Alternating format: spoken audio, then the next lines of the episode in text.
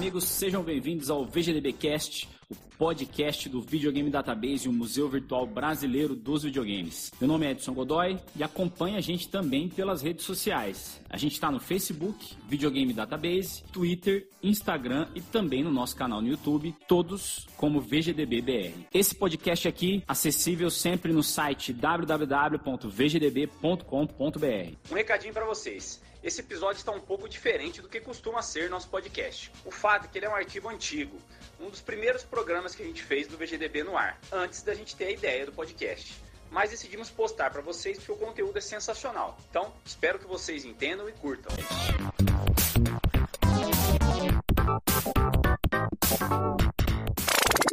Produção e edição realizada pela Hood On, produção audiovisual.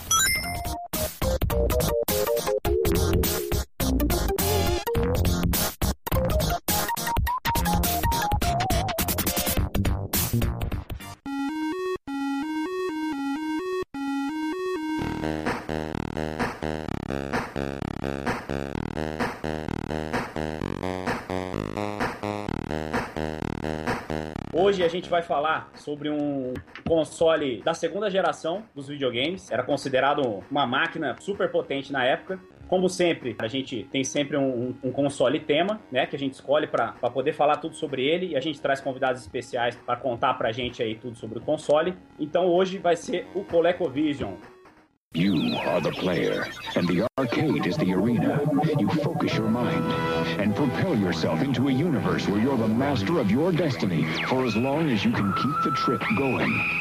This is the arcade experience. We're ColecoVision. We bring the arcade experience home with games like Donkey Kong with multiple screens, arcade controls, and arcade graphics that let you have the arcade experience at home because your vision is our vision. ColecoVision. Vou passar aqui para vocês algumas das informações técnicas do aparelho.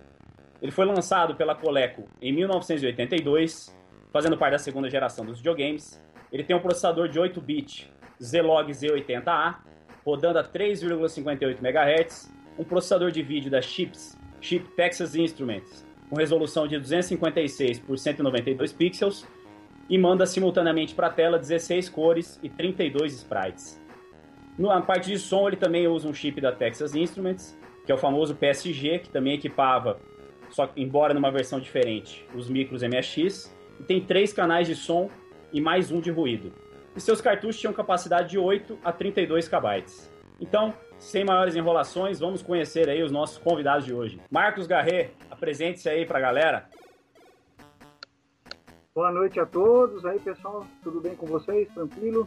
Queria primeiramente agradecer aí ao, ao Edson Godoy, meu Bettini, o Espaço, o Sandro. Muito obrigado aqui por vocês me permitissem eh, que eu falasse sobre um dos meus videogames favoritos de todos os tempos, que é o ColecoVision. Conta aí pra gente dos seus projetos, cara. Tanto do documentário quanto dos livros. Fala mais aí pra gente, da Jogos 80 também. Conta aí pra gente. Beleza, eu agradeço novamente aí o, o convite em relação aos projetos, hoje, daqui a pouco vai entrar no ar a nova edição da Jogos 80, uh, ah, número 16, estamos no ano 11 já, 11 anos editando a revista. E logo mais o Eduardo Lucas e eu vamos colocar aqui no ar. Hum. E que mais? Temos o, o documentário, que, que, graças a Deus está indo de vento em popa, né? A gente entrevistou mais de 30 pessoas já. E já tem bastante coisa adiantada. Esperamos que abril, maio do ano que vem a gente né, possa fazer a pré-estreia e aprontar o documentário para vocês. O, eu e o Arthur Palma, né, do 04 Media, da parte de produção.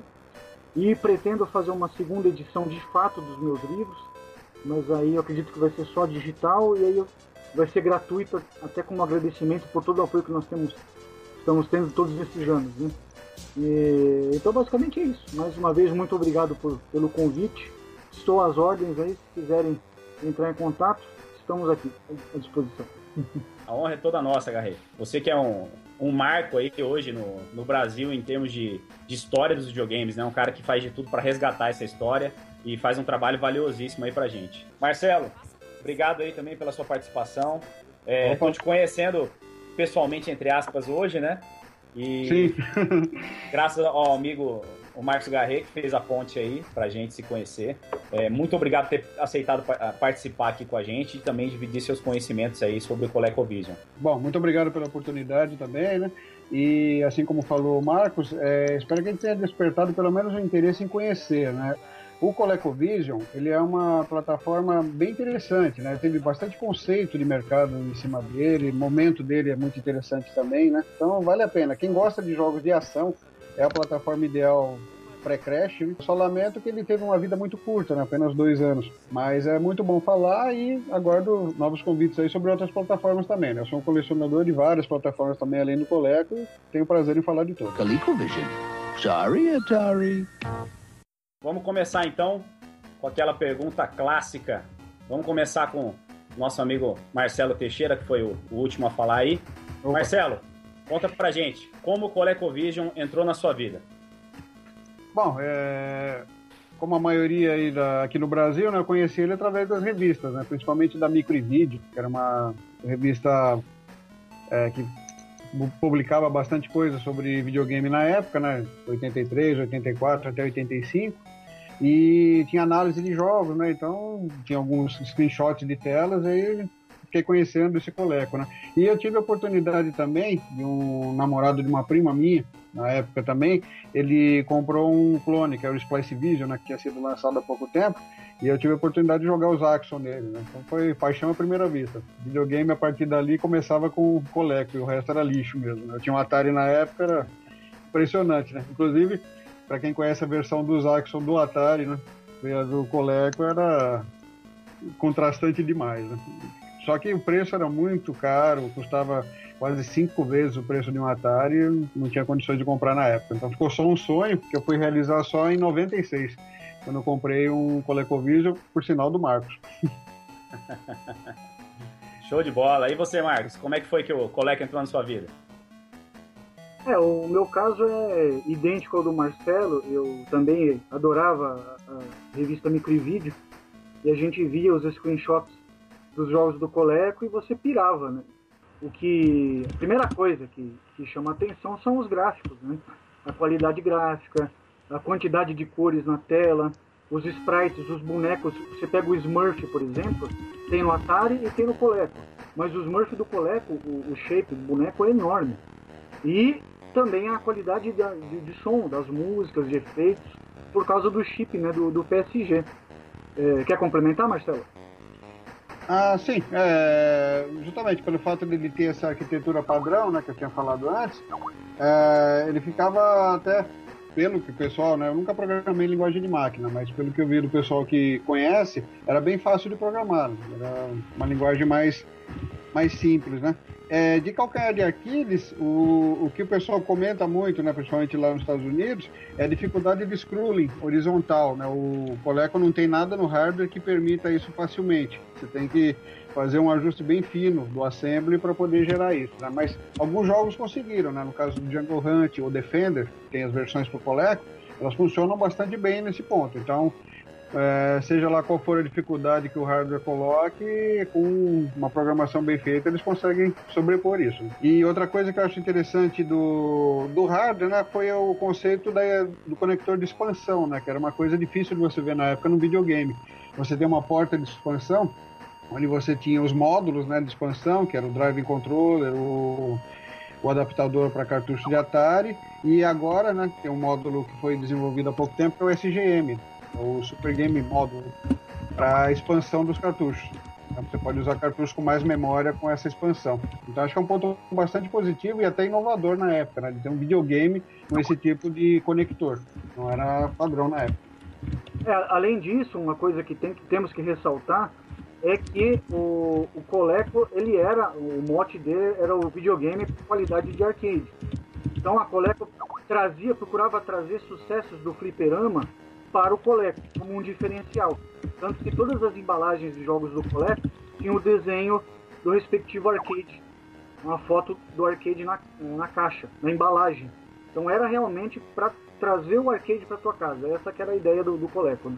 Uhum. É, viu, Marcelo? Explica pra gente Oi. aí o que é o scrolling. Ah, tá. Bom, é, fica mais fácil tentar enxergar, né? Imagine o rolamento de tela na horizontal. Você teria o da vertical, que seria como o o Riverhead, por exemplo, né? que seria o scrolling vertical. O Defender seria o scrolling horizontal, ou seja, a nave se movendo da esquerda para a direita. Então, essa, esse deslocamento de tela que seria o scrolling. Então, no caso do Atari, por exemplo, ele tem algumas facilidades no próprio hardware dele para fazer esse scroll, e no Coleco não tinha. Então, isso teria que, tinha que ser feito via software mesmo. Ah, legal. Não, não Então sabia. é o, desloca- é o deslocamento de tela que chama de scrolling, né? O termo técnico. Po- Polemizando, o Screw é o que o MSX não consegue fazer direito. Exa- Então, por causa da arquitetura. Ve- Veja que interessante, o VDP é o mesmo, né? Então a dificuldade também é a mesma. Essa é mais uma prova de que a arquitetura era padrão. É, faz todo sentido, né? E só complementando um pouco o que o Marcos falou, Claro. né? Realmente, essa questão lá, até o, o lema, né? O subtítulo do, na caixa do Coleco era The Arcade Experience, né? Ou seja, a experiência de arcade na sua casa. Então era o mote dele e a finalidade dos jogos, né? A- o nicho de mercado que ele procurava atingir era justamente esse: jogos de arcade portados para um sistema doméstico. Esse era o, principal foco do Coleco. Show de bola. And arcade graphics that let you have the arcade experience at home because your vision is our vision. ColecoVision. Você mencionou aí, Marcelo, do, da possibilidade de expansão, né? É, Sim. Você pode falar um pouquinho mais pra gente desse- é, desses módulos de expansão, quais eram? E até você mencionou esse super módulo. Esse super módulo é coisa recente, né? Coisa que fizeram agora, né? Coisa que na época não foi lançado, foi? Sim, então, é, aí vamos recuperar um pouco da história, né? É, o que foi lançado na época junto com ele, né? Teve o módulo de expansão 1, que era o adaptador para cartucho de Atari. Então essa foi uma até uma briga que a Coleco comprou com a Warner na época, né? que era a proprietária da Atari, é sobre direitos autorais. Né? Ela foi processada pela Warner por uma suposta infração de direitos autorais, mas acabou saindo um acordo. Né? Então era um módulo que você plugava na é, porta de expansão e você podia jogar os jogos de Atari, né? Não todos eles, alguns jogos tinham algum problema com esse adaptador, mas era coisa de meio por cento do que estava disponível. Né? Os principais jogos funcionavam. Então isso expandiu muito a base do Coleco, né? Além dos, dos cartuchos próprios, você também podia é, jogar, trocar o seu Atari e ficar com um sistema só. né? Então isso era uma, um incentivo também à compra na época. Você não perdia a sua base de cartuchos que você já tinha do Atari e dos jogos que você gostava. Ah, o que foi lançado ah, quase simultâneo também foi o modo de expansão 2, que era o Driving Controller, que era um volante com acelerador. Também ele vinha com um jogo chamado Turbo, também um port de arcade, junto com o aparelho, e você tinha também o Bumpo Jump, que era um outro sucesso também de arcade que podia ser usado com esse controle. Então você tinha um volante, né, como você tem hoje para PC ou para o Xbox, já em 83 você tinha disponível um acessório desse tipo, né, que também foi uma, um forte incentivo para as vendas. Ah, depois disso saiu o Roller Controller, que era um trackball, para você jogar jogos como o Centipede, por exemplo, o Slither, que era um clone dele que vinha junto com o controle. Você tinha o Super Action Controller, que era para você jogar o Rock, por exemplo, que era um jogo de boxe. Você tinha quatro botões, você tinha uma alavanca, um teclado numérico e ainda um slide. Mas esses, rodinha. esses, esses controles, eles se encaixavam nessa, nesse módulo de expansão, na saída de expansão, ou se encaixavam na saída normal do controle? Na saída normal, e é até uma coisa interessante, foi bom você citar, né? O, o do Atari era na, na porta de expansão. O Driving, apesar de ser considerado um módulo de expansão, ele encaixava no, na, na entrada de joystick, assim como o Roller Controller também. E mesmo assim, um foi chamado módulo de expansão e o outro simplesmente controller. Mas todos eles, fora o adaptador de Atari, eram só na entrada de joystick. Tá? O Roller Controller, inclusive, tinha uma gambiarra. Você tinha que ligar um adaptador na fonte do Coleco, que ia para o controle, e depois ele bypassava isso para o console. Ficava uma maçaroca de fios atrás dele para fazer funcionar. É uma coisa até que você pode ver, né? A época era muito rápida, né? O pessoal não tinha muito tempo de pensar em projeto. Então a coisa funcionou, ele já lançava, porque é muita gambiarra que tinha ali no, naquele circuito. Não é uma coisa que você pudesse pensar, eh, dizer que era muito bem pensada, não, né? Mas funcionava, né? Funciona até Aham. hoje. E o trackball, inclusive, o roller controller é fantástico. Se você jogar o Centipede pro Coleco com o roller controller, é como uma máquina de fliperama mesmo. A sensação é a mesma, porque o jogo é muito bom graficamente, a ação é muito rápida e com o trackball realmente nem parece um videogame. É muito boa mesmo, mesmo para os dias de hoje. Bem, é. Garrê, quer falar pra gente sobre o, sobre o Super Module, Super Game Module? Eu sei que você tem vários jogos dele na tua coleção. Conta pra gente aí é, o que, que ele produz a mais, aí, o que, que ele possibilita pro Coleco. Claro, só voltando um pouco, é, na época o Expansion Module, o módulo de expansão 3, seria o Super Game Module, que a Coleco pretendia lançar na época. Ele trazia mais memória pro, pro ColecoVision e a carga era feita a partir de uma, uma, um tipo de uma fita cassete. Se não me engano, eles chamavam de wafer, uma coisa assim. Isso, e... era uma, uma, fita cassete de alta velocidade. Isso, essa fita, esse sistema, se eu não me engano, ele equipou o computador Adam, que a gente pode falar depois para não confundir. Né? Então, muito tempo depois né, disso daí, agora mais recentemente, a Opcode Games, do, do Eduardo Melo, lançou um Super Game Module porém não com essa fita cassete, com esse wafer. É, ele apenas tinha mais memória, tem mais memória, e vem com um processador de som a mais na expansão, um PSG a mais, igual ao do MSX, nesse caso, né? e expande a RAM também. Então você tem é, toda uma gama de jogos, por exemplo, que não rodam no Coleco normal, com o Super Game Module eles rodam. Exemplo, Zaxxon, que era do Adam, roda com o Super Game Module né, adaptado do Adam. O Dragon's Lair, que era do Adam também, lembra aquele jogo de desenho animado? Sim, então, sim. Tem no Coleco, do, foi adaptado do Adam para rodar nele. E jogos de MSX rodando no Coleco de fato. Marcelo pode comentar aí o Nightmare, né, Marcelo? Se você quiser comentar um Sim. pouquinho, ele pode comentar aí com você. Voltando agora para o futuro, né, vamos dizer assim, o SGM ele abriu uma nova gama de jogos possíveis dentro do Coleco, né? Então ele expande a memória, por exemplo, de 1K, que é o padrão, para 32K. E com essa troca do processador de som também, você tem mais canais, né? se não me engano, ele acrescenta mais dois ao padrão. E ele incluiu agora uma, apesar de toda essa, essa melhoria, ele colocou uma certa dificuldade, né? Que, por exemplo, para mim, eu tinha feito uma adaptação no Coleco para usar áudio e vídeo direto, né? Porque ele, normalmente ele só tem a saída de RF. Uhum. E nessa alteração que foi feita, uh, não sai o som do SGM. Por quê? Ele foi feito para usar o circuito original dele. Então eu vou ter que pensar como é que foi feita essa alteração e ver como é que poderia ser readaptado para o som voltar a sair pelo áudio e vídeo. Então é, foi feita uma modificação, mas surgiu um hardware novo que agora pede a arquitetura original e esse mod não é capaz de suportar. Né? Mas fora isso, os jogos são muito bons, né? Inclusive o que eu adquiri recentemente, o Nightmare, né, que o Marcos falou, é idêntico ao do MSX, inclusive a parte sonora, né? E isso está fazendo bastante sucesso lá fora, nos Estados Unidos, que eles não conheciam o MSX, né? Para nós aqui é mais prático até comprar um MSX e jogar esses jogos. Mas para o pessoal de lá de fora que não conhecia a arquitetura, eles estão gostando bastante dessas, desses portes de MSX para o Coleco. E é um produto 100% brasileiro? É, não vou dizer que é. O, o autor é brasileiro, né? Mas ele fez lá nos Estados Unidos, onde ele mora atualmente. Ah, ele o mora projeto é to... Isso, mas ele, o projeto é todo dele mesmo. Ele, inclusive, é licenciado pela Coleco. Ele conseguiu o licenciamento da empresa que detém os direitos da Coleco atualmente e ele saiu numa caixa oficial com o emblema da Coleco licenciado. É como se fosse um hardware da época lançado pela própria Coleco. Isso foi, foi muito bem acabado nesse ponto também. Ele é idêntico a um produto de 30 anos atrás. Inclusive a, a caixa, a embalagem, o manual, né, o design do, da, do módulo parece um produto é, genuíno da época mesmo, é impressionante. Uhum, Muito é, bem feito. Esse foi o objetivo.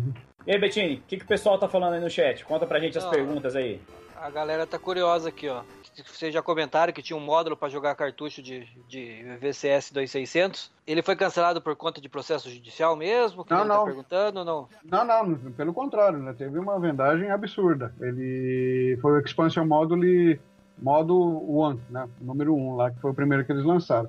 Eles te, teve um acordo, na verdade, da Coleco com a Warner Communications lá para continuar vendendo, mas vendeu normalmente, não foi cancelado não. O que foi cancelado é um módulo que havia, iria ter para o Intellivision, que aí sim seria o, o ápice da compatibilidade, né? Você ia conseguir jogar todos os jogos da época dos principais consoles no Coleco, né? Esse que foi cancelado, o módulo para Intellivision. Só abrir um parênteses rapidinho, não vamos esquecer que a Coleco lançou o Gemini, e o Gemini era, era, um clone do Atari, descarado. então, e por sinal foi, foi clonado aqui no Brasil pela CCE, né? Todo mundo é. lembra do Super Game. Né? Exato. É verdade. Então a, é, a Warner processou a, a Coleco justamente pelo Expansion Module 1 e pelo Gemini. Ele foi, foi, feito um acerto, baseado nas vendas, e dava uma porcentagem para a Coleco. Deixa eu só fazer uma. emendar uma pergunta aí para vocês, já que a gente está falando desse módulo do Atari. O preço desses módulos, é, especialmente esse do Atari, era quase o preço de um Atari mesmo? É, como é que era o preço dele na época? Você lembra, Marcos? Puxa, agora me pegou também. É... É, devia ser um pouco, um pouco menos que um Atari de fato, né? Porque senão a pessoa ia e comprava um Atari. Sim, é, eu acho que não, não era muito caro na não. época, não. não. não. tinha a relação. O, o console começou a ser vendido por 199 dólares. Então, eu acho que dá, devia ser pelo menos metade disso, se não teria vendido. Mas tranquilo, gente. Ó, fez uma pergunta. É, ele tá perguntando se o, se o jogo mais foda seria o Dragon's Lair, que ele tinha vários tipos de câmera e gameplay no mesmo jogo, câmera isométrica, FPS, plataforma, que foi um jogo que revolucionou na jogabilidade. Procede isso ou não? Você que jogou, Marcos, o que, que você disse? Olha, o, o, Dragon's Lair do Coleco, ele não, não é igual ao Dragon's Lair da, obviamente, da máquina ou de outros aparelhos. É, não é um desenho animado, não, não, tem como fazer isso, não tinha como fazer isso no Coleco. É, mas a, a, o gameplay, a, a ideia é a mesma. Você tem que acionar comandos em momentos específicos para o personagem, o Dirk, né, fazer executar algumas ações em momentos chave, que senão você não, não consegue passar para a próxima tela. É, é, o, é o mesmo mecanismo, né, embora não seja desenho animado. Mas os gráficos são muito bonitos, as animações são muito bonitas é um jogo realmente de, de babá. É, é o que eu falei mais para trás. Você pega um jogo desse e, pega um jogo de um Atari, do Odyssey, do Intellivision, não dá para comparar, cara. É uma hoje fica talvez difícil de enxergar essa diferença, mas na época era um salto muito grande. Por isso que o Coleco era uma, um salto muito grande em relação aos outros. É, bem lembrado, até pela questão dos sprites, né? Ele foi o primeiro console a gerenciar 32 sprites na tela ao mesmo tempo. E os outros não chegavam nem perto disso. Então, a qualidade que você tinha gráfica era uma coisa muito nova, né? Isso que, pelo menos para mim, né, chamava muita atenção. O colorido e a movimentação dos personagens. Você pegava um jogo do Atari, ele tinha movimentação muito limitada e você dificilmente passava de uma tela só. A ação era toda uma tela. E você pegar um Jungle Hunt, por exemplo, no Coleco, que você tem uma ação contínua ali de pular, de passar de uma fase para outra, que é uma coisa que você não vê, não via nas outras versões ou só via em versões para micros muito mais potentes, era até um choque, né? Assim, você não, não, não acreditava, vamos dizer assim, entre aspas, né? Que era uma coisa muito diferente do que era usual, do que era o que você via no Odyssey, no Atari, mesmo no Intellivision, né? Que já tinha uma qualidade melhor, mas ainda não era tão bom. É uma coisa que chamava muita atenção.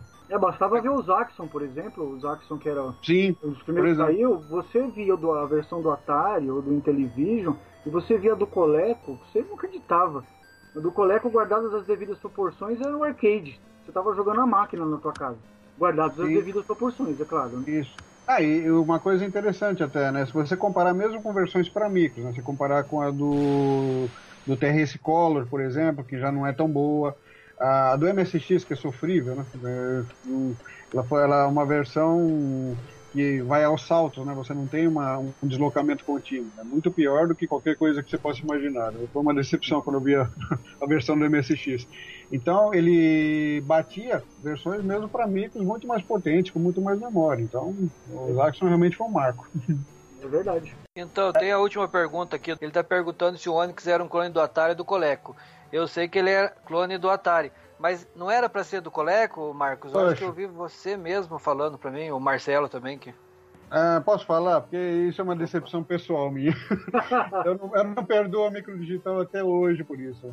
Ela anunciava nas revistas, você viu o anúncio do Onyx lá, que seria compatível com o Coleco, finalmente lançado, né? Porque o Splice, a gente não chegou a comentar ainda, mas o projeto do Splice foi muito ruim. Ele usava uma caixa muito estranha. E se você plugasse, por exemplo, um módulo de expansão nele, ele não deixava conectar os joysticks ou alguma coisa assim, né, Marcos? É. E impedir alguma coisa. E o Onix seria o primeiro compatível decente do Coleco a ser lançado no Brasil. E na última hora me aparece Onix Júnior, compatível com Atari. Ou seja, mais uma vez o empresário brasileiro resolve investir no que é certo, né, entre aspas. Em vez de avançar os limites, ele foi, não, vou ficar com a base do Atari. E me lança um Onyx Junior, que é uma cara do Super Game da CCE, né? Pelo menos a caixa era a mesma. e esqueça do Onix. Então ficou mais um sonho aí, né? Só que o Marcos tem uma novidade nisso para contar sobre isso, né? É, então só abrindo um outro parênteses também, é, é, fica claro a gente vê hoje em dia que as empresas todas queriam tirar uma casquinha da novidade videogame. Então a microdigital fazia microcomputadores. Né? Tinha os micros TK82, TK83, TK85. E alguém lá dentro, opa, videogame é o produto do momento. Vamos lançar um videogame. Só que já tem alguns Ataris por aí. O que, que a gente vai lançar? Escolheram o Coleco. Né? Sabe-se lá por quê? Porque era caro de produzir. Então, como o Marcelo disse, chegaram a produzir protótipos, anúncio em revista, é, traduziram jogos para o português, tudo prontinho para lançar. Claro, é, é, isso levou uma, uma, certa quantidade de tempo, assim, não foi rápido, eles foram fazendo, aí surgiu o Splice, né? Mas aí na, na hora H, a, alguém da, não da área técnica, a, alguém da área de gerência, de gerencial, resolveu parar o Onix para se dedicar ao Atari, que seria uma aposta mais certa, entre aspas. Mais barato de produzir, né? Principalmente os cartuchos do Coleco eram muito caros por causa da, da quantidade de memória, a memória era cara. Então é, fica claro isso, né? Respondendo a pessoa, era para ter sido o Onix, somente o Onix era para ter sido o clone do Coleco, e o Onix Junior é o clone do Atari, que tem aquele gabinete verde-oliva militar, aquelas estrelas militares. E uma coisa interessante, ele tem botão de pausa. Isso foi uma coisa bem interessante que a Microdigital implementou no Onix Junior. É, então, a, a, única coisa que a gente pode dizer a favor. Né? Fora que se você pegar os controles do Onix Junior, são os mesmos controles que seriam para o Onix Coleco e o espaço que seria do teclado ficou uma chapa ali tampando. Exatamente. Então foi, foi bem adaptado para essa nova realidade. ColecoVision. Sorry, Atari.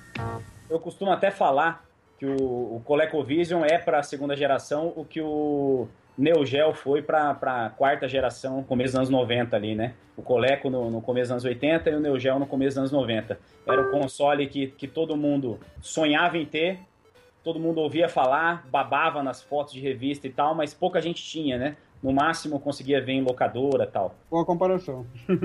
então, vou fazer uma pergunta para vocês.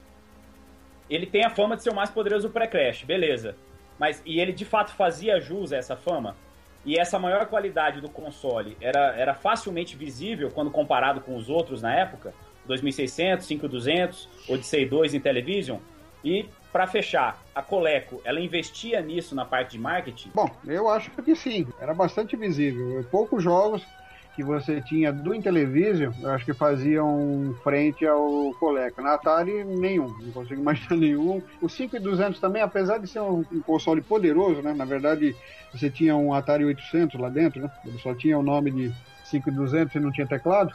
Mas é, você percebe assim uma certa rudeza nos gráficos, né? eles eram muito blocados, muito serrilhados e no Coleco você tinha um trabalho gráfico melhor, você conseguia ver elementos mais bem definidos. Né? Então, eu particularmente não gosto dos jogos do Atari é, de computador por conta disso. Eu acho que faltou um certo acabamento gráfico nos jogos, apesar da capacidade dele ser similar ao do Coleco. Né? Tanto que é, ele foi criado para contrapor com o Coleco e não foi bem sucedido nessa tarefa. Do Odyssey, sem comentários, né? até, até o Atari era melhor em termos de capacidade. E do Intellivision, por exemplo, eu consigo imaginar o Atlantis. O Atlantis seria um jogo nível ColecoVision, talvez para competir. E, e, nesse, nessa questão do que ele prometia, né, da experiência arcade, eu acho que ele cumpriu plenamente na época em relação ao preço e aos recursos que ele tinha disponíveis. Que, nesse ponto ele cumpriu bem o foco dele. Eu concordo com o Marcelo, né? É, é visível, não tem muito que era a superioridade em, em, em, todos os sentidos do Coleco era, era avassaladora, né? A única coisa que deixava um pouco a desejar eram os controles, né? Os ah, controles ah, do Coleco, acho que mesmo quando novos, não era aquela coisa, né? Já, já falhava um pouco e tal. Mas, tirando os controles, é, era fantástico. Uma, um parênteses, o Intellivision, ele tinha uma certa complexidade nos jogos, principalmente de esporte. Eu acho que talvez o Intellivision seja imbatível no quesito jogos esportivos o futebol dele era muito bom, o basquete Guarda era muito contigo. bom, né? Eu acho que assim, para quem gostava de jogo esportivo, talvez o, o Intellivision fosse uma melhor opção. Mas a gente molecada, que era rato de fliperama, você queria ter é, Jackson, você queria ter Defender, você queria ter Pleiad, sei lá, você queria ter essas máquinas na sua casa. E para isso o Coleco realmente era, era imbatível, não, não tem, não, não, há dúvida. Até um outro detalhe, né, Marcos? Os jogos de esporte de televisão eram para dois jogadores sempre, né? Pouquíssimos tinham é jogar contra o computador. Então, para quem era mais solitário, ficava sem opção, né? Tinha que ter alguém para jogar junto. É verdade, é verdade. É. A parte, ele facilitava a interação, mas por outro lado, quem não tinha muita opção ali não, não gostava muito dele. E eles, é. usavam, eles usavam isso no, no, marketing, tipo, ah, o nosso console é o melhor, a experiência do arcade em casa é essa daqui.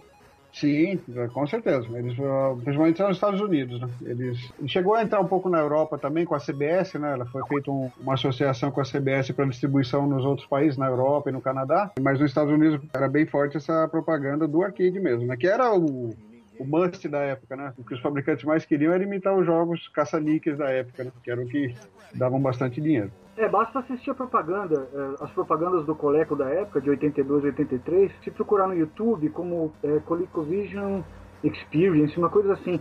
É, mostra fliperama, gráficos saindo de dentro do fliperama, uhum. e as naves, um negócio meio Tron, assim, tudo batendo em fliperama. E na embalagem deles vinha The Arcade Quality Video Game System. Então, e várias fotos de fliperama na caixa também, na embalagem do Coleco. Então era, era voltado realmente aos fãs do, do, do fliperama. É, bem lembrado, né? Na caixa dos cartuchos vinha lá, é, Plays Like a Real é, Arcade. É, exa exatamente, Plays Like é. a Real Arcade, exatamente. Então até o mote era mesmo. Tirar uma dúvida com vocês, eu até estava conversando com, com o Marcos esses dias, e ele me falou do, do rock, né? Que o rock era, era um jogo de boxe assim que em comparação com a concorrência era, era brutal a, a maior qualidade do, do Coleco, né? E aí o Sandro Shaolin agora me lembrou de um fato, porque ele tem aquele controle que é meio feito para usar com o Rock, né? Super Action. Isso, isso. Ele servia é para vários outros jogos ou era só pro, pro Rock? Servia também pro Frontline. O Frontline também precisava desse jogo. Tanto que saiu uma versão homebrew agora do Frontline que usa o controle normal do Coleco, né? O ah. Frontline original ele precisa do Super Action Controller. Nesses jogos, se você não tiver o, o Super Action Controle instalado, ele simplesmente não vai funcionar. É, vão faltar as funções, né? Você não vai ah, conseguir tá. jogar ele na plenitude, né? Você não vai conseguir acionar as funções extras que ele tem, né? Eu senti isso na pele testando um jogo chamado Victory esses tempos, que precisava do, do, do, do roller. É. Ah, do roller controller. O, é, o Victory... Ah, não, não. Isso, isso, é o roller. É, o Destructor também, ele precisa do roller. Aí eu fiquei igual um bobo lá um tempão tentando fazer o negócio funcionar, eu vi que não ia rolar, pesquisei na internet e descobri. Mas faz parte. Faz, então, e o, no caso, alguns, na Atari você vai achar algumas iniciativas, justamente, eles estão fazendo adaptações desses jogos com os controles normais, né? Para quem não tem mais os módulos de expansão, poder jogar no quem tem só o ColecoVision Standard, vamos dizer assim. Tem é várias adaptações. Hoje, hoje em dia deve ser difícil de encontrar esses módulos, né? Em especial com preço interessante, e, né? Em boas condições, né? Porque afinal são controles que foram desgastando com o uso, né? Então achar em boas condições é bem complicado. é isso aí. Bom, em relação à programação do Coleco, vocês têm notícia se ela era complicada ou não? Tem notícia de algum game que tenha sido um desafio para programar para o console? E com relação aos programadores, o mesmo pessoal que trabalhava nos concorrentes também programava para o Coleco? E para fechar a pergunta, Conta pra gente aí como anda o cenário de criação de jogos independentes. Vocês já falaram bastante aí, mas se tiverem mais alguma coisa para acrescentar, vai ser interessante. Eu vou começar então falando do, do, do hoje e o Marcelo pega o, uh, o passado. É, hoje tem algumas empresas que estão soltando bastante jogo novo, né? O próprio Eduardo Melo da, da Opcode tem lançado bastante coisa com produtos de primeiríssima qualidade, né? embalagem, manual. Parecem produtos genuínos da época. Tem também o selo Collector Vision, que tem, tem vendido bastante coisa, trazendo além de conversões de jogos MSX, alguns jogos aí é, originais, né? Alguns estão lançando, por exemplo, Moon Patrol, que é uma história interessante, né? Moon Patrol ele foi programado por um americano chamado Matt, não vou lembrar o sobrenome dele. E a ocasião, por conta da, do crash e da situação ruim lá do, os videogames nos Estados Unidos, esse jogo não saiu. Ele estava prontinho. O programador alterou alguns gráficos do jogo e lançou como Matt, Matt Patrol. Mas era um Patrol.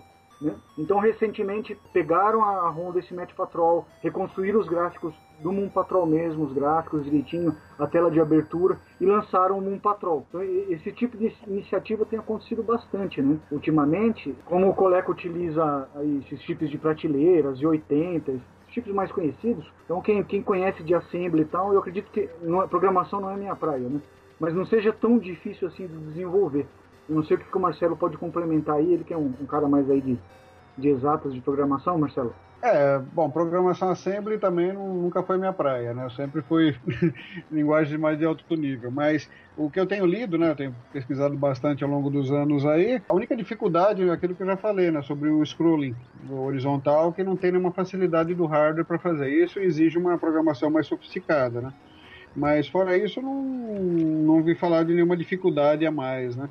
E tanto que você tem uma biblioteca muito vasta do Coleco, né? Então, se houvesse alguma dificuldade, ela logo foi superada, porque a biblioteca realmente é muito vasta e boa, né? A qualidade dos cartuchos não deixa de ver na maioria dos casos, né? Um ou outro, né? Citando Shonox e companhia. Os da Activision, por exemplo, né? Você tem o Bean Rider, o River Raid, o Decathlon também, que tem versão pro Coleco, né? Que é bem, bem sofisticada. Então, acho que se houve dificuldade, eles logo repassaram a isso, que eu posso dizer mais. Em relação ao, a quem fazia, né? os jogos lá, é, até indico aqui, né? Esqueci de passar para vocês. Tem um site chamado colecovision.dk e ele tem bastante dessas histórias da época, né? E uma que ele conta lá é que o pessoal de programação da Coleco era muito, é todo terceirizado. Então eles não eram funcionários da empresa e contratados por é, por jogo, né? Então eles precisavam de um jogo, eles davam, faziam o projeto e contratavam os programadores. Então você não vê nenhuma referência a nomes, por exemplo. Né? Todos os jogos da Coleco são feitos pela Coleco. Né? Mais ou menos como era no início da Atari, né? Que até surgiu uhum. a, a, divergência da Activision, que era para valorizar o programador. Né? Então, no caso da Coleco, existe essa história de que eram todos terceirizados. Não existia gente de casa fazendo os jogos. A cena atual, né? Você tem o Eduardo Melo, como o Marcos falou, e tem o Collector Vision também, que ele tem produzido bastante coisa interessante para a Coleco, né? Inclusive algumas é, fora um pouco da linha, né? Porque o Eduardo Mello tem, segue uma linha muito de porte do MSX. E o Collector Vision, além de lançar o Joust, né? Que foi um protótipo na época e lançado sem som, que foi achado, eles conseguiram completar com sons da, do jogo original e lançar o cartucho. Eles lançaram também o Digger, há alguns meses atrás, quem, quem jogou em PC XT na época conhece bastante, né? Era um clone do Mr. Do junto com o Pac-Man. Era um jogo bem divertido. E eles fizeram uma versão desse Digger pro Coleco. Então eu acho bem interessante porque foi um jogo original, entre aspas. Né? Não é um port nem de um Flipper e nem do MSX. É um jogo de PC que foi portado pro Coleco. And arcade graphics that let you have the arcade experience at home because your vision is our vision. ColecoVision. Ô Marcos, Oi. até conta aquela historinha lá do, do Graeb, lá do Intellivision, né, do Canal 3, que ele, que ele, patenteou a marca Intellivision. Ah, sim, é, na verdade o, o Joseph Magrabi, ele era um, o, foi o fundador, o criador da Atari Eletrônica, depois ele fundou o Canal 3 Indústria e Comércio Limitada. Né? É, ele foi na, no INPE e registrou as marcas Atari e Intellivision. E na, Ju, na JUCESP, né, a Junta Comercial, registrou a Atari como empresa, antes de, de as empresas chegarem. Acho que essa é a história que o Marcelo está falando aí. Então, quando a Polivox é, foi lançar o Atari no Brasil, nossa, estamos abrindo um parênteses enorme, não tem nada a ver com o Coleco, mas eles tiveram que procurá-lo. Ele, tinha, ele detinha a marca, né? É a mesma coisa com o Intellivision. Mas isso fica para um, um próximo é, programa. Não, só, só para dar um exemplo aqui como você tinha reserva de mercado na época, o pessoal fazia festa aqui no Brasil, né? Então pegava marcas lá de fora, patenteava aqui. Então, esse Microsoft aí realmente é o que ele falou, da microdigital, que por acaso era parecido com a Microsoft. E eles copiaram o logo também. Inclusive, aproveitar a deixa para falar para o pessoal que essas informações que o Garri acabou de falar é um aperitivo aí do que tem no livro dele, do que vai ter também no documentário que ele está fazendo. Talvez falar um pouco mais sobre Splice, Marcos? Pode, pode é. ser, pode ser, sim. Você conta mais um pouco aí, você que teve um, eu nunca tive. É, o, o Splice ele foi, bom, primeiro a Splice do Brasil é uma empresa aqui de, de Sorocaba, no interior de São Paulo, fazer produtos profissionais de, de, de, área de telecomunicação. Influenciado por amigos, né, amigo do, do, dos proprietários, do, dos sócios, novamente tirar uma casquinha da novidade de videogame, que todo mundo queria tirar uma casquinha dos videogames, eles lançaram primeiro um xadrez eletrônico chamado Byte e depois resolveram entrar de cabeça no ramo do videogame e para não lançar mais do mesmo, escolheram o sistema ColecoVision. Né?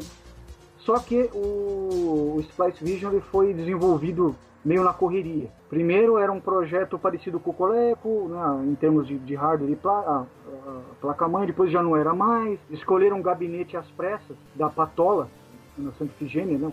um gabinete rústico assim, né? Esse gabinete sofreu algumas alterações, tudo correndo, sem consultar engenheiro direito, tudo às pressas para lançar. E aí ele, esse videogame ele foi lançado em dezembro de 83, custando um pouco mais de 300 mil cruzeiros. Depois até o Marcelo pode comentar do valor aí que ele andou vendo, eu não me lembro de cabeça quanto que seria hoje em reais. Só que o que acontece, o Splice teve dois problemas básicos. Primeiro, ele não aceitava joysticks originais do Coleco porque devido a problemas de importação, eles não conseguiram importar o conector DB9, que era o mesmo do Atari, aquele retangularzinho. Como aqui no Brasil tinha muito conector DIN, eles optaram por usar o DIN aquele redondinho. E a, o segundo problema é que uh, os módulos de expansão da Coleco não encaixavam fisicamente no Splice Vision, por causa do gabinete que eles fizeram as pressas. Então era um Coleco Vision manco. Você não podia usar controles, nem os comuns, muito menos os outros, e não conseguia usar módulos de expansão. Apenas os cartuchos importados, aí funcionava.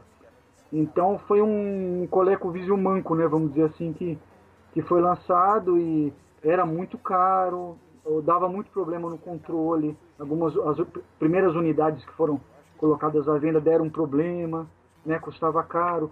Nunca passaram de 5% da, da preferência do consumidor. É por isso que a gente né, brinca, o Marcelo fala, se a Microdigital tivesse, tivesse lançado o Onix, talvez o Coleco tivesse tido uma, uma sobrevida muito maior aqui no Brasil, uma aceitação muito maior. Né? Uma pena que nós ficamos apenas com o Splice Vision e com os colecos importados que custavam um rim, um fígado e mais alguma coisa. é, então, Era bem assim. Isso aí, isso aí entra na minha próxima, per... próxima pergunta que eu ia fazer, né? Que ele nunca foi lançado aqui no Brasil oficialmente, né? Não. não. Oficialmente não. A imprensa da época noticiava que a, a CBS, a gravadora CBS, né, que representava a Coleco fora dos Estados Unidos, uhum. che chegou a contactar algumas empresas nacionais para ver se havia um interesse de fabricar. Mas as negociações não foram para frente justamente porque era muito caro, né? Então a gente quase teve o Onix e tivemos o, o Splice, como eu disse, era um Cole ColecoVision manco. Deixa eu só contar uma curiosidade aqui. Era tão maluco para ter um Coleco, tão alucinado tão, tanto ver na microvídeo, tanto ouvir falar, que eu, eu buzinei tanto na orelha da minha mãe, minha afinada mãe. Mãe, por favor, eu quero um coleco, né? Não sei o que. Mas você já tem um Atari? Não, não, mas eu preciso desse videogame, é igual fliperama, não sei o que lá. Ah, tá bom. Liga pra, pra loja e vê o bendito preço desse videogame. Aí eu liguei pra Rentacom, que era uma locadora aqui de São Paulo, que alugava coleco, vendia, alugava cartucho. Né? Aí eu liguei, eu não me lembro do, do valor, óbvio.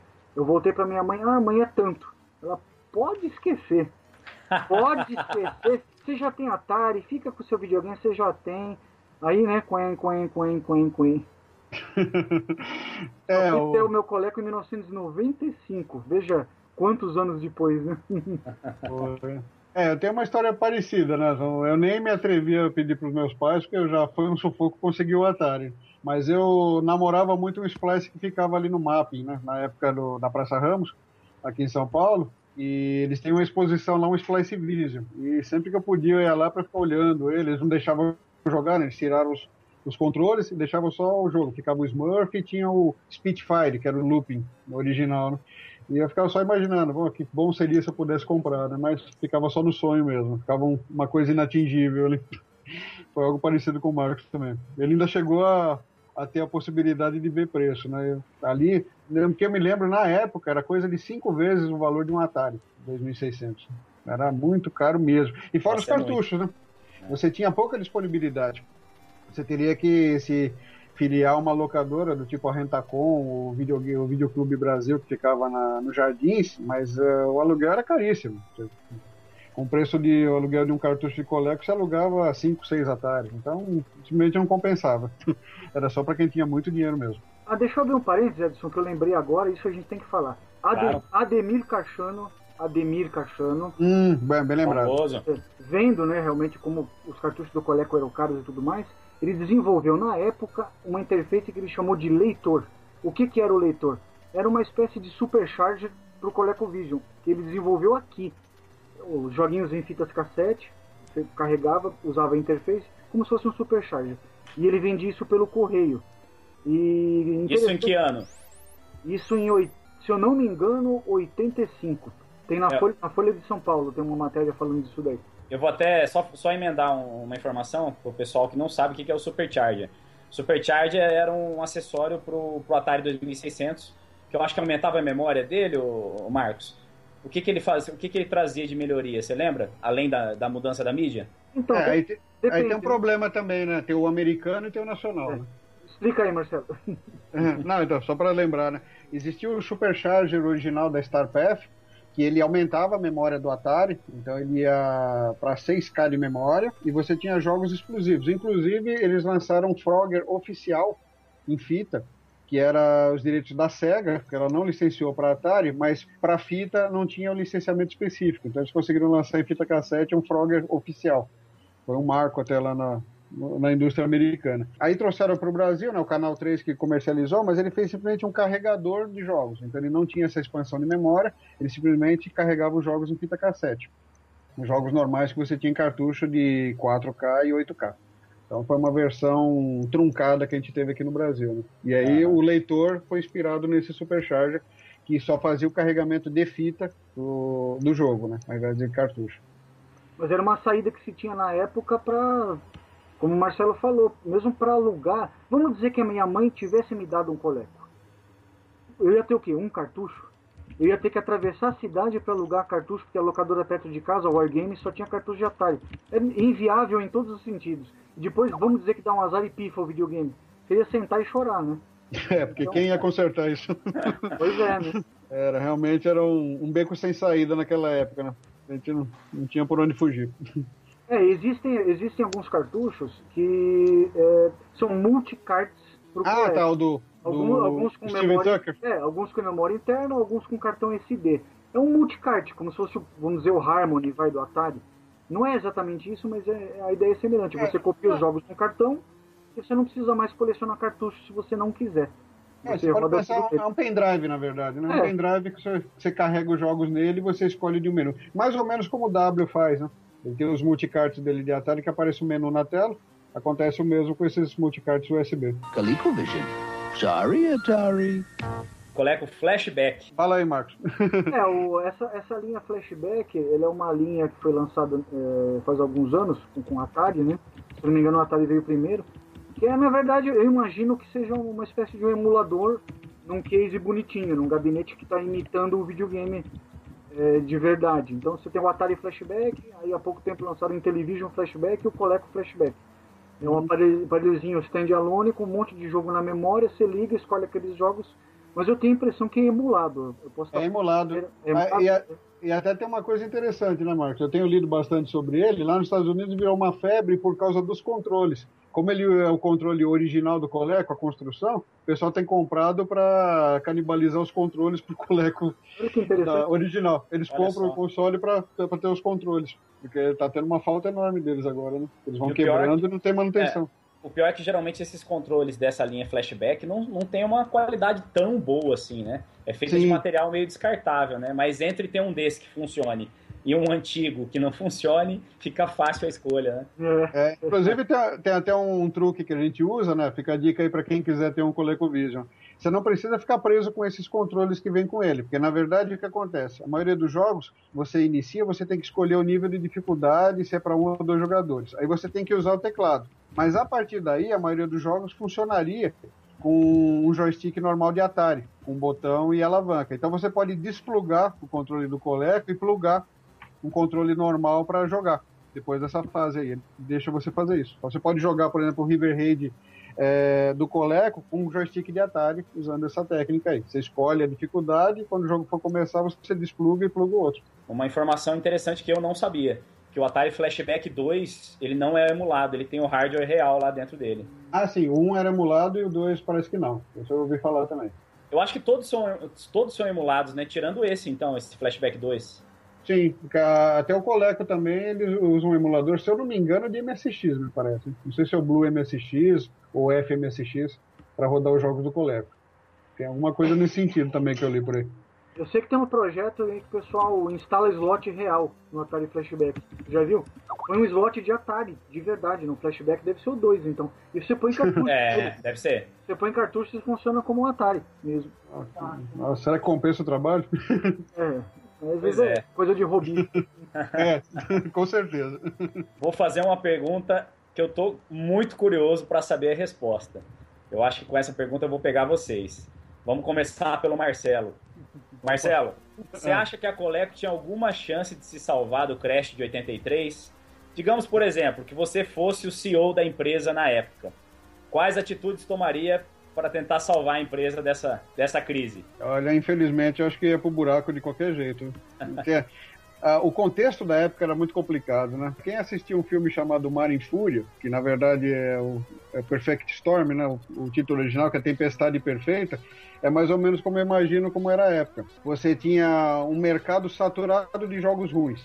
Você tinha um desânimo com videogames, os micros sendo endeusados, né? Então todo pai que ia comprar um videogame se perguntava: para que, que eu vou comprar um videogame se eu posso comprar um micro para o meu filho que vai ensinar ele uma profissão e jogar também, pelo mesmo preço, né? Porque quando eles caíram abaixo de 200 dólares, eles competiam diretamente com o console. É, não tinha muito jeito. A Coleco o que, o que eu poderia ter feito como CEO, é, o que eles não fizeram, que é ter um cuidado melhor com a produção, né? Eles iam lançar o, o SGM 3, que seria o expansor do Coleco, e eles cancelaram para lançar o micro, que era o Adam, que também aceitava os cartuchos do Coleco. Só que esse projeto não foi bem cuidado, ele saiu com muito bug, muito erro de hardware e software, e queimou. Você tinha taxa de retorno de garantia lá de 80%, 90% dos aparelhos. Então isso quebrou a empresa, né? Ah, ela vivia basicamente para essas aventuras aí na, na parte eletrônica, ela vivia daquelas bonecas do Cabbage Pet Kids, né? Que eram os repolhinhos que tinham aqui na época. E mesmo assim não conseguiram sobreviver. Ela quebrou, faliu, não teve outra forma. Então talvez é, se tivesse investido um pouco mais em controle de qualidade do Adam lá, ele tivesse sobrevivido um pouco mais até se tornar rentável. Né? Mas mesmo assim eu acho difícil. Acho que não, não tinha muito o que fazer não o Crash foi maior que todo mundo. Ali tinha que quebrar mesmo, não tinha muito jeito. É, o problema, o grande problema, como a senhora já explicou aí, era que os lojistas não queriam mais saber de videogame. Videogame virou um pesadelo.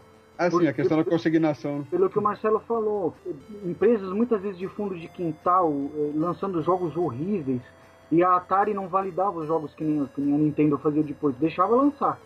Então um monte de porcaria, esses jogos ficavam é, nas gôndolas é, das lojas, nas prateleiras, né? Encalhavam, eram devolvidos. toda aquela cadeia de, de produção, aquele meio tomava um prejuízo muito grande, né? Então o lojista ouvia falar em videogame, era a mesma coisa que ele falar em diabo. E os computadores como o Commodore 64, o TS-80 Color, os preços foram caindo e eles também serviam para jogar. Então eu acho que era um caminho sem volta. Né? No caso da Coleco, é, como o Marcelo explicou, talvez né, é, não, não lançar realmente o Adam. Esse computador Adam que foi a, a, derrocada final da Coleco veio com o Adam. Né? A Coleco, se não me engano, ela saiu do, do, desse mercado de, de jogos e computadores em outubro de 85, uma coisa assim. Quer dizer, é, foi um sucesso avassalador, né? eles venderam mais de 2 milhões de ColecoVision só nos Estados Unidos e da noite pro dia desapareceu. É difícil da gente é, entender assim uma coisa que era uma febre, um, um absurdo, de repente não, não tinha mais. Sumiu, desapareceu, morreu, né? Como é que cai assim, né? Dizem é, que, é o, que é culpa do, do ET, né, cara? Ah, não é não. ah, não. Eu sabia é... que você ia defender, Marcos. Não, o ET foi. É, foi, é, é valorizar foi muito o ET falar que ele é culpado. O ET foi um, foi um dos ferros do caixão, não foi só o. Foi uma das coisas. Com certeza. Mas, ó, é, com a, com, a, com a resposta de vocês, eu fiquei pensando aqui. Que retro gamer não gostaria de ter uma máquina no tempo para poder voltar na época do Crash para comprar tudo que tinha na prateleira, né não? Imagina a quantidade de jogo sendo vendido a um dólar. Olha que beleza.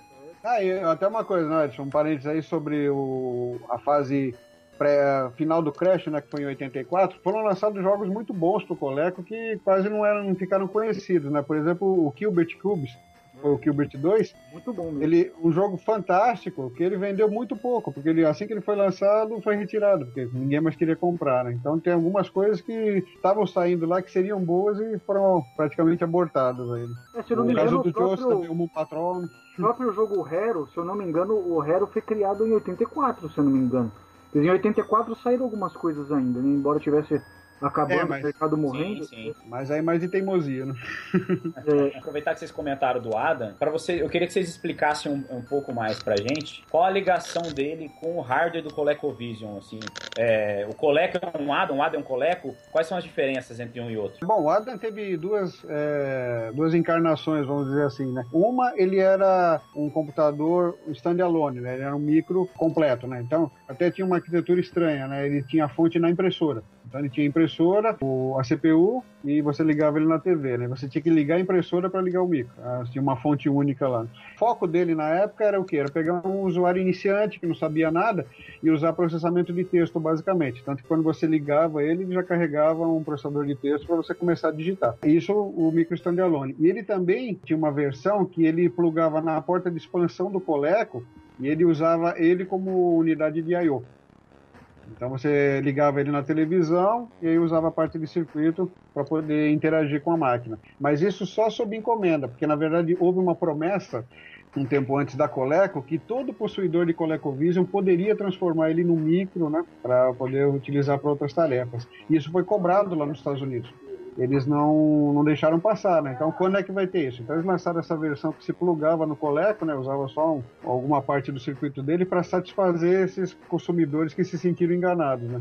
Que não queriam comprar um ADA. Falaram, comprei um Coleco, eu quero que transforme ele no micro. Então, eles lançaram um módulo para expansão dele para virar um ADA também. Mas, em termos de arquitetura, era a mesma. É, e o Adam também tem uma coisa interessante, ele dava muito defeito. Realmente as primeiras unidades fabricadas, ah, um índice altíssimo de retorno com, com defeito. E uma outra coisa que deixou os usuários malucos. Não, e o que acontecia com o Adam é que você deixava a fita, vamos dizer, com o Zaxxon do Adam, que era o- uma versão melhorada do, do jogo. Quando, se você ligasse o Adam com a fita no deck, ele ah, fazia alguma coisa na fita que ele apagava ou destruía alguma É, informação e já- per- perdia o jogo, não carregava mais. É, ele, gerava, ele gerava um pulso eletromagnético interno, que aí desmagnetizava a fita. Que beleza, hein? Imagina É. que legal.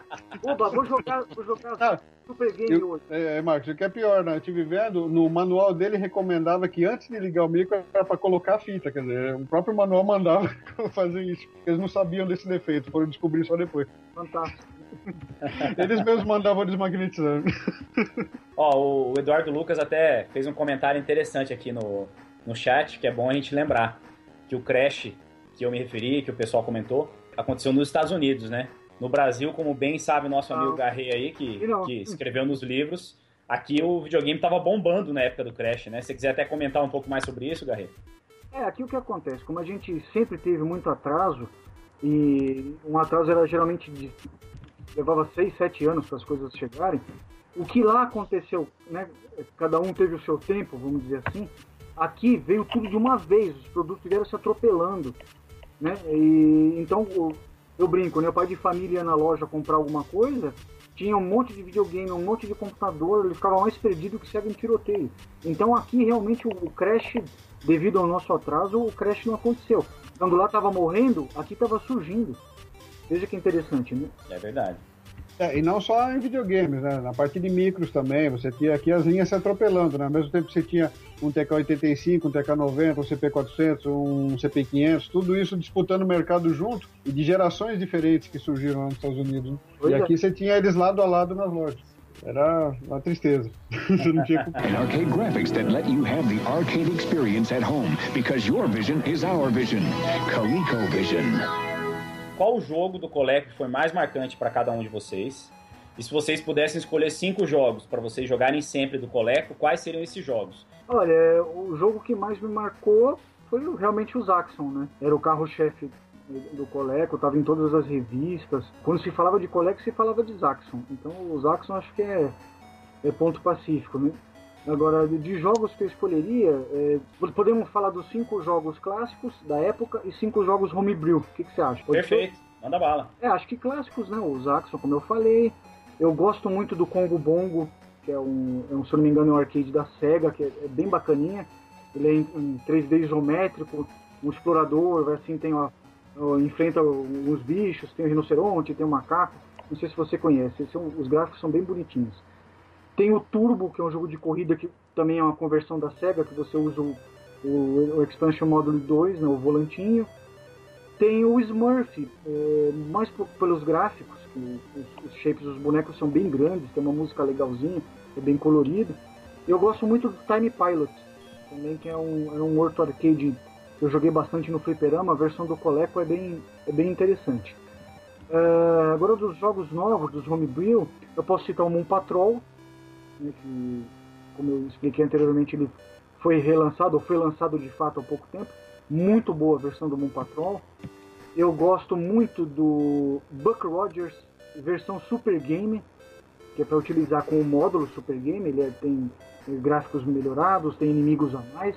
Sub Rock Super Game, que também é o mesmo caso, tem gráficos melhorados, tem inimigos a mais. Eu posso citar também. Deixa eu ver que mais que eu posso citar aqui de Homebrew. Acho que o Dragon's Lair, né, que não é bem um Homebrew, é uma conversão do, do jogo do Adam para usar no módulo Super Game. Ah, isso mesmo. Ah, tem o Pac-Man Collection. Esse não pode faltar em, em nenhum ColecoVision, que é um, é um, um, jogo que foi programado pelo Eduardo Mello, do Code Games. Ele fez o Pac-Man e o Miss Pac-Man no mesmo cartucho. Um trabalho absurdamente fantástico em todos os detalhes, inclusive o comportamento dos fantasmas. Ele utilizou pedaço de código do arcade na versão do Coleco. É sem palavras, sem palavras, né? É fabuloso. Agora acho que o Marcelo pode falar aqui quais são os favoritos dele. Qual que você acha que é que usa mais o hardware, que, que mostra mais o poderio do console? Fala aí um, um jogo aí da um jogo original e um jogo desses homebrew, Olha, vamos ver. O Dragon's Lair eu acho que usa bastante da capacidade do do Coleco com o módulo Super Game, como eu expliquei, né? Então, vários gráficos muito bonitos, bem caprichados, bem variados. Agora da, do Coleco normal, acho que o próprio Zaxxon, né? Ele é em 3D isométrico, ele tem uma boa velocidade, tem bastante inimigo. Acho que o Zaxxon pode ser também um, um bom exemplar, né? O Buck Rogers, você acha que se encaixaria mesmo a versão original? Eu acho os gráficos do Buck Rogers muito bons. Olha, o Buck Rogers original é o mesmo caso do Sub Rock. São dois jogos que, em suas versões originais, nunca me chamaram muito a atenção. Porém, as versões Super Game são muito bacanas, são bem melhores. Não é frescura, é melhor mesmo. Eles são mais bonitos graficamente, mais coloridos, tem mais inimigos, mais fases. É, para mim, se tornaram outros jogos. É, é se pedir para jogar o Rock e o Buckroyd original, eu nem ligo tanto, mas as versões Super Game são muito boas. E você, Marcelo? Conta aí pra gente. Tá, é. A minha seleção é parecida com a do Marcos também, né? Vamos separar também em clássicos e atuais, né? Aí são homebrews ou reedições de protótipos, enfim. De clássicos, eu cito o Centipede com o Roller Controller, o Bump and Jump com o Driving Controller, né, que é o volante. Burger Time é uma conversão muito boa, é. eu acho até melhor que o original do, do arcade. Uh, o River Raid também é fantástico, diversão garantida. E o Ladybug também, ele é bem cuidado, né? Tô até ansioso por essa versão Ladybug Arcade aí que tá prometida pro ano que vem, do Melo. É, que vai ser mais fiel ao arcade do que essa versão. Mas mesmo essa já é muito boa, gosto bastante de jogar. Dos atuais, o Pac-Man Collection também, né? Ele é uma conversão direta do arcade, né? então não é nem um port. Ele foi convertido código para rodar no Coleco mesmo. Então acho que é um bom exemplo também da capacidade do console. Né? Lembrando que ele precisa do SGM para rodar. Ele não roda no Coleco normal sem o SGM. O Joust também, uma versão fantástica. Quem jogou Joust no Atari não vai acreditar na versão do Coleco, né? Pega um vídeo na, no YouTube aí para você ver a perfeição gráfica que é. E por que que isso não foi lançado na época? Só o Crash pode explicar uh, o Moon Patrol também, a única deficiência que eu vi nele em relação ao original é não ter aquela parte das erupções das crateras, né, que você tem que pular. É o único elemento que está faltando. O resto também é perfeito, a movimentação do carro é fantástica, não deixa de ver nada original. O Zaxxon Super Game também, que é outro que precisa do SGM, que é uma conversão do Adam, do Super Game, é um Zaxxon que você nunca viu em outra plataforma, porque ele estende uh, os cenários, né? Todo, toda a versão do Zaxxon que você for achar para micro, para console, ele fala basicamente de dois asteroides, você enfrenta o robô no final e começa tudo de novo. No Super Game você tem vários asteroides com cenários diferentes, com elementos diferentes para tratar. É verdade. É um outro jogo. É um outro jogo que você. Eu nunca vi conversão dele para outra plataforma que não o ADA. Né? Bem, agora, bem lembrado, bem lembrado, Marcelo, dos Axon Super Game, bem lembrado. Sim, é, pela inovação, vamos dizer assim, né, que ele teve.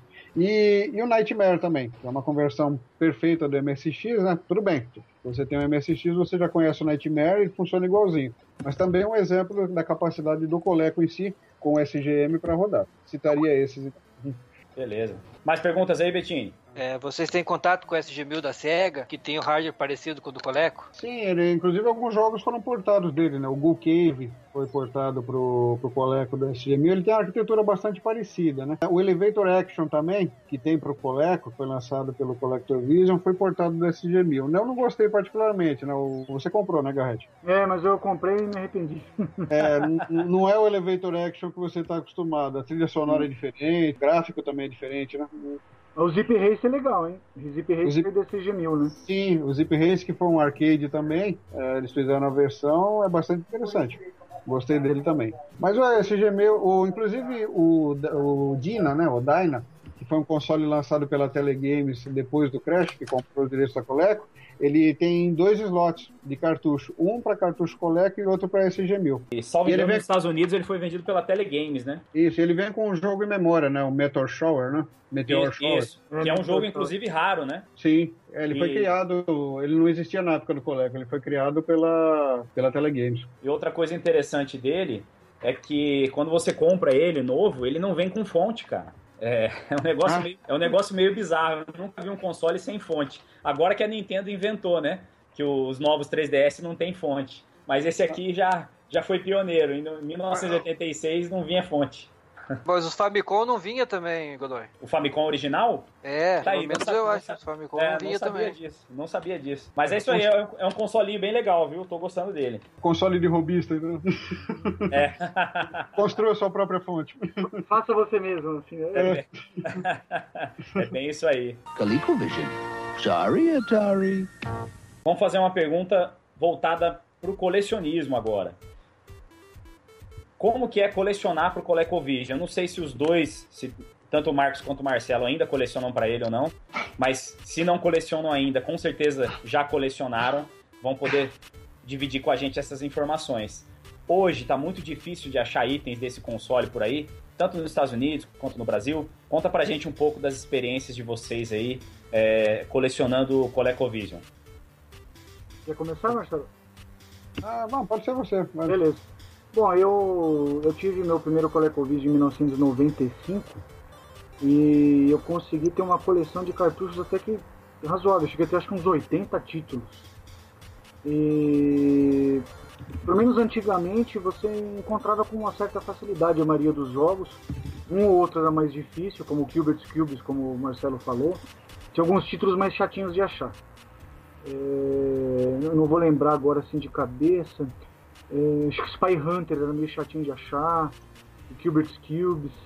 Tinha alguns meio, meio chatinhos de achar. É, mas acho que nada assim tão impossível, né? Agora, já passou muito tempo desde 95, né? Agora, eu não sei te dizer, eu não coleciono mais. Eu só compro os jogos homebrew e essas novidades para apoiar quem está fazendo. Eu não, não coleciono exatamente, entendeu? Eu compro alguma coisa que eu acho interessante para apoiar a iniciativa. Mas assim, uma coisa que é, é notória é que você, se você abrir agora o Mercado Livre, você vai ver vários cartuchos de coleco à venda, inclusive aparelho. Isso não se via muito, né? Não faz tanto tempo você não via muito. Hoje está tá aparecendo mais coisas no Mercado Livre. Agora, em relação ao colecionismo no exterior, eu não, eu não sei te dizer como é que está hoje, se está muito caro. Claro, vai estar tá caro por causa do dólar, né?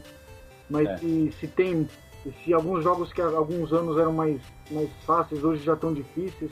Eu não sei se o Marcelo consegue explicar melhor essa parte do, do colecionismo hoje em dia. Né? É, a minha experiência também já é um pouco antiga, né? O, meu pico de colecionismo aí do Coleco foi entre 2003 e 2004, né? Que aí eu comecei a comprar bastante coisa no eBay, né? Aliás, foi o eBay que salvou, porque dependesse de trazer aqui, impossível. E o PayPal também, né? É, eu me lembro até que como eu, quando eu comecei a acessar o eBay, acho que foi em 2002, é, não tinha o PayPal, então você não conseguia comprar, né? Você teria que mandar uma ordem de pagamento, um cheque para a pessoa nos Estados Unidos, e você não tinha isso. Né? Eu cheguei até a ver numa casa de câmbio como é que seria essa remessa para o exterior. Você tinha que assinar um contrato de remessa que custava 120 dólares o contrato. Para comprar um cartucho que custava 15 dólares, acho que não compensava muito. Né? E toda então, vez, toda vez que você fosse fazer, você tinha que fazer, fazer um contrato sim, ou você fazia uma vez só? Não, porque seria para uma pessoa diferente, né? Então cada um Nossa. tem um contrato. Então, inviável. Nossa, Quando surgiu mãe. o PayPal é que a coisa liberou realmente. Aí você podia usar o seu cartão de crédito internacional e comprar à vontade. Então, o que salvou o colecionismo para mim foi o PayPal e o eBay. E naquela época era bem fácil, estava muito barato, né? Você comprava os cartuchos mais populares estavam na faixa de 10 a 20 dólares, né? O Gilbert Cubes ele estava listado em torno de 100, mas eu consegui uma oferta ótima, sem caixa, por 50 dólares. Tenho ele até hoje, né? E isso foi até mais ou menos 2005. E depois eu consegui uh, todos os cartuchos que eu, que eu gostava, né? E aí apareceu também, né, o Marco chegou a citar, o Multicart, que é do Steven Tucker, que ele lançou, que era um, um flash, uma memória flash no formato do cartucho do Coleco, com software, e via USB você baixava as ROMs da internet para ele. Então você podia ter qualquer jogo, inclusive os protótipos que nunca foram lançados, é, disponíveis no Coleco original, né? Então aí também eu parei de comprar cartucho, né? Eu, bastava se baixar as ROMs do que te interessava. e atualmente... Oi, fala. Não, é que eu me lembrei de uma coisa agora, desculpa te cortar. Uma, uma curiosidade, é, pessoal, é que o, algumas empresas nacionais fabricaram cartuchos clones de, do Coleco aqui no Brasil. Embora né, o, o Onix, por exemplo, não tenha sido lançado e tal, aquela empresa Mania, se não me engano, do Rio de Janeiro, que tinha aquele label Atari Mania, chegou a fazer Coleco Mania. Hum, Teria também uma outra empresa, se não me engano, era JVS ou JBS, uma coisa assim. Eles também lançaram cartuchos de Coleco, e se eu não me engano, a Rentacom, que eu já citei anteriormente, eles chegaram a fabricar alguns cartuchos de Coleco também. Então também, existem sim cartuchos nacionais do Coleco, além dos da Splice, né, que tradicionais, vamos chamar assim. Uhum. E dos quase do Onix, né? Que não foram lançados. Onix eu tenho, eu e o Eduardo Lucas, a gente recebeu um grande lote de doação de um engenheiro da, da Micro Digital. Ele doou os protótipos do Onix pra gente, com PCBs, com cartuchos, todo esse material a gente está preservado, a gente publicou algumas coisas nos Jogos 80 e a gente está tá com isso preservado, não foi pro lixo. Né? Escapou é. de ir pro lixo. É, na verdade escapou, né? Porque ele ia jogar no lixo. Né? É, Nossa, escapou imagina. É um sacrilégio. Pedaço... E funciona, Marco? Funciona, funciona direitinho. Um pedaço da nossa história que quase vai pro lixo. Olha só, cara. Pô, que, que sorte. A gente ah. fez um para jogos 80, eu não vou lembrar o número de cabeça agora, tem o dossiê Onix. A gente... Isso, acho que foi umas três edições atrás, né? É, a gente destrinchou o Onix, colocou todo, várias informações. É só procurar, deve ser edição então 12 ou a 13 mais ou menos. Isso, é só, ir lá, é só ir lá no site da Jogos 80 e baixar a versão. É, então, só complementando então, a parte do, do multicart então facilitou bastante, né? Eu consegui comprar também todos os, os módulos de expansão e os controles, e aí eu fechei a minha coleção, né? Então agora eu só uso, e como Marcos, eu compro os homebrews que interessam, né? Então eu comprei o, o Joust, o Moon Patrol, o Nightmare também, o, o Digger, né, que eu citei, que foi uma adaptação de jogo de PC. Então esses novos que são feitos aí que me interessam por uma razão ou outra, eu ainda estou comprando e agregando a coleção, né? Mas dos antigos eu já fechei o, o conjunto que eu achava interessante. Oh, legal, show de bola. Vocês nunca tiveram contato com um Everdrive, tipo Everdrive, né? Um Everdrive desse?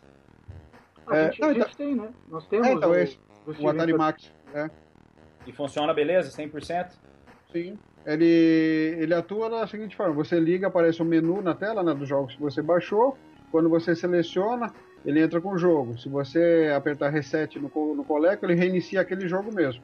Aí ele tem um reset no próprio cartucho, que aí ele volta para o menu original. Tem duas perguntas aqui. Qual que é a faixa de preço do, de um Coleco completo sem caixa no eBay? quanto que dá para pagar para não, hum. não levar prejuízo? É, não tenho olhado muito, mas acho que deve estar na faixa de uns 200, 300 dólares, né? fora o envio, né? Então não, não tá tão barato também, né? E nunca foi muito barato. Mercado Livre deve ter por 1.500, 2.000, talvez é, mais um pouquinho. É, tá nessa faixa de 1 a 1.500 aí, sem caixa, né? Com caixa fica bem mais caro. É, até o, o Arthur Cruz, que tá no chat, ele falou que dá para encontrar no Brasil até entre 500 e 600 reais. Então. Opa, é aquela, eu compro. Você é, é, aquela, é aquela velha questão de procurar, né? Às vezes, às vezes você Ah, dá mas- sorte e consegue encontrar. Nossa, eu garimpada. Eu olho o Mercado Livre constantemente, eu só acho acima de mil reais. Se eu achar um a 500, eu compro já, porque eu preciso de em reserva. Só tem um. É, Se ele a tiver um última cupom vez. funcionando, eu compro agora. A, a última vez que eu vi um coleco sendo vendido, assim, que eu tenha prestado atenção, né? Foi um do nosso amigo Giovanni Gandelin, o Gilão. Ele tava vendendo um completo, era, era mais de mil reais. Eu não lembro exatamente o valor, mas era mais de mil. Não, com certeza. Não- Dificilmente. Se ele achar um de 500, eu compro agora. Passa aí o link. Manda o, li- manda o link aí pra galera, Arthur. Ah, Manda aí que eu já tô na fila. Acho que seria interessante a gente falar um pouquinho também da fase da Coleco, pré-ColecoVision. Que eles fizeram é, clones de Pong, tem, acho que o Telstar é deles também, né? Vocês Ah, isso- falar um pouquinho pra gente, pode, pode começar aí, Marcelo.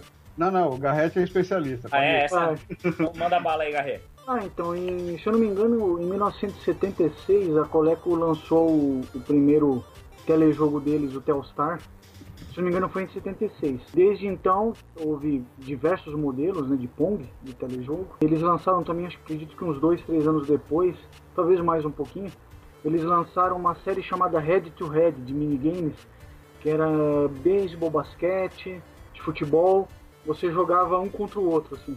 Ele era compridinho, um segurava de um lado, outro do outro, e jogavam um contra o outro na escola, no recreio, coisas assim. Depois eles lançaram os tabletop, que eram os arcades grandinhos assim, e eles imitavam inclusive um gabinete de arcade, tinha Donkey Kong, Pac-Man, Zaxxon, então teve esses jogos de, de mesa, vamos chamar assim, né? Aí depois, somente em 82, realmente que veio o ColecoVision, né? Mas antes a Coleco teve essa, essa linha, digamos, de, de, de jogos pré-cartucho, né? Vamos chamar assim. E depois a Coleco mais pra frente ela lançou os brinquedos Repolinho lá que o Marcelo comentou para tentar ter uma sobrevida no mercado, né? O Cabbage Pet Kids, né? Aham. E antes da- de tudo isso, ela fabricava eh, piscinas de plástico. eh, e muito antes, originalmente, era uma empresa que mexia com couro. Né? Coleco significa Connecticut Leather Company, né? companhia de couro de Connecticut. É. Eles mexiam com couro, kits para trabalhar couro, mas isso nos anos 30, acho anos 40. É mais ou menos isso. Então a Coleco começou realmente, no- quando ela lançou o ColecoVision, ela já tinha uma expertise na- no mercado de games, não, não caiu do céu, né? De- De 76 em diante eles já vinham realmente apostando nessa parte de, de games aí, com os telejogos e depois os minigames. Né? And arcade graphics that let you have the arcade experience at home because your vision is our vision. ColecoVision. Hoje, se você mostra, a a reação é: ah, isso que é o Coleco? Mas na época, é o que nós estamos falando desde o começo do programa aqui. Na época, era toda, fazia toda a diferença. Hoje, talvez a pessoa olhe, ah, tá, é um pouquinho melhor, mas é quase igual. Ó, põe um Atari 5200 em televisão, é a mesma coisa. Hoje parece que as pessoas não conseguem ver tanta diferença, mas na época era um mundo pra gente de diferença, né? É, concordo. É, é assim, é, agora a gente está muito acostumado com esse bombardeio visual, interface gráfica, mas se você lembrar na época que o que você tinha de computador era a interface modo texto, é, a parte de gráfica que você tinha praticamente wireframe, né? Você não tinha gráficos sólidos. Então, era um impacto muito grande, né? É, você, quem é da época deve lembrar do clipe do Dire Straits, lá do Money for Nothing, que tinha uma animação que era feita. Aquela animação custou caríssimo para eles, né? foi feita em estações gráficas dedicadas. E era todo blocado, quer dizer, os gráficos do Coleco eram até melhores que aqueles do clipe, né? Então, você tinha uma correspondência visual aqui que, poxa, você consegue fazer coisas até melhores do que um clipe de TV, né? Então, era um choque muito grande na época, né? As coisas eram muito novas e muito muito caras. Então, a coisa acelerou muito dali para frente, né? Então, agora a gente já perdeu essa noção de se maravilhar com isso, mas tem que lembrar que na época era tudo pioneiro, né? Era tudo incipiente ainda. Então, causava muito impacto isso, principalmente numa criança. É, hoje, se eu pegar minha filha, colocar na- no, no mesmo balcão, na mesma mesa, um Atari 2600, um Atari 5200, um Intellivision, um Odyssey, um Coleco, cara, pra ela vai ser a mesma coisa. Ela não vai É, é tudo feio, né? Mas na nossa época, você olhava o, o mesmo jogo, vai, sei lá, algum jogo da Activision no, no Odyssey, no Atari, no Television, no Coleco, você, você viu do Coleco, você sentava e chorava. É, caiu o queixo. É. os, os Axon principalmente, né? É, pois é. Comparar os Axon do Atari 2600 com o do Coleco. Não, e tantos covardia. outros, Gilbert, Congo Bongo, tantos outros, Time Pilot, apesar que o Time Pilot do Atari é legalzinho. Sim, Mas não é. dá pra comparar, né? É, apesar que a jogabilidade era melhor, né? Você tinha muito mais elementos. Né? Outra coisa importante, o Coleco ele conseguia gerenciar mais elementos na tela. Então você tinha mais inimigos, né? O Time Pilot é um bom exemplo. Você tem muito mais aviões inimigos na versão do Coleco do que na versão do Atari. Você tem mais jogabilidade, né? Mais desafio. Então era só não só a parte gráfica que era também, mas o próprio, o próprio contexto do jogo era mais elaborado. É, o Time Pilot, se eu não me engano, do Atari, a formação dos aviões inimigos, eles viravam sempre, eles estavam sempre no mesmo sentido, do coleco um, um para cada lado, lembra? Sim, né? E a colisão de sprites também não era muito boa, às vezes você virava para um lado, ele batia do outro, né? Não era, não era perfeito. Essas diferenças que no frigir dos ovos você vê, poxa, não tem como comparar. O jogo é muito melhor no coleco. É verdade. Eu espero que as pessoas não pensem que eu e o Marcelo odiamos Atari, não é isso? Não, pelo contrário. Eu adoro Atari, eu adoro Atari. Eu ganhei um Atari ah. de 83, eu adoro. Não é isso? E nós estamos falando por que o Coleco é melhor. Pelo contrário, né? A minha coleção de Atari é até maior que a do Coleco. Eu, sou um fã ardoroso do 2600 também. Muito pelo contrário. Os dois coexistem perfeitamente aqui lado a lado. É, na verdade é, é uma questão técnica mesmo, né? O Sim, ColecoVision é era, exato, era um, era um aparelho mais moderno era um aparelho mais potente. E apesar de hoje ser difícil de fazer essa diferenciação, como o, o Marcos falou aí, né? Se a filhinha dele estivesse olhando, ela, ela ia achar tudo a mesma coisa. Mas pra época é, era um negócio assim que fazia muita diferença. Né? Você não, você não imagina como. era muita diferença mesmo, né? Exato. É, basta a gente, a gente lembrar até do, do exemplo que eu dei antes, né? É, comparando o Neo Geo. O Neo Geo, isso. É, é, comparar, compara o Neo Geo com o Mega Drive, por exemplo, na época. A diferença Sim. era brutal, todo mundo ficava maluco. Era com certeza a mesma sensação que o pessoal sentia com o Coleco em relação aos concorrentes. Sim, exatamente. É, bem comparado. Então, já que estão falando em colecionismo aí, qual que é o cartucho mais raro do Coleco? Nossa, é, aí já é coisa para financista. Bom, eu posso falar por mim, o Garrett talvez tenha outra experiência, né? O que foi mais difícil eu conseguir foi o Gilbert Cubes. Foi o, o mais raro de, de conseguir o mais caro. Então, eu diria que, para a minha experiência no período que eu colecionei, foi o Gilbert Cubes. Eu acho que esse realmente é um dos mais difíceis. Eu mesmo, na época, eu cheguei a ter uma cópia, não, não tive o Gilbert Cubes original, né? Esse realmente é um, é um, jogo difícil. Como eu disse, eu tenho a sensação que o, o Spy Hunter era um jogo meio difícil de achar também. E tinha alguns é, outros. Também não é muito fácil, é. Tinha alguns outros é que agora eu não me recordo, mas deve ter o que? Uns 4, 5 difíceis de achar, né? Não é nada como o Atari. O Atari tem uns difíceis de achar pra caramba. Né? Ah, sim, é. Se a gente for elencar, nós podemos pensar a série da Atari Soft, que foi lançada, que era o Defender. O Galaxia, Galaxia o é. Jungle Hunt e o Pac-Man. O, o Pac talvez o Pac-Man seja o mais, o mais raro. Não o Pac-Man Collection. Pac-Man da Atari, da Atari Soft.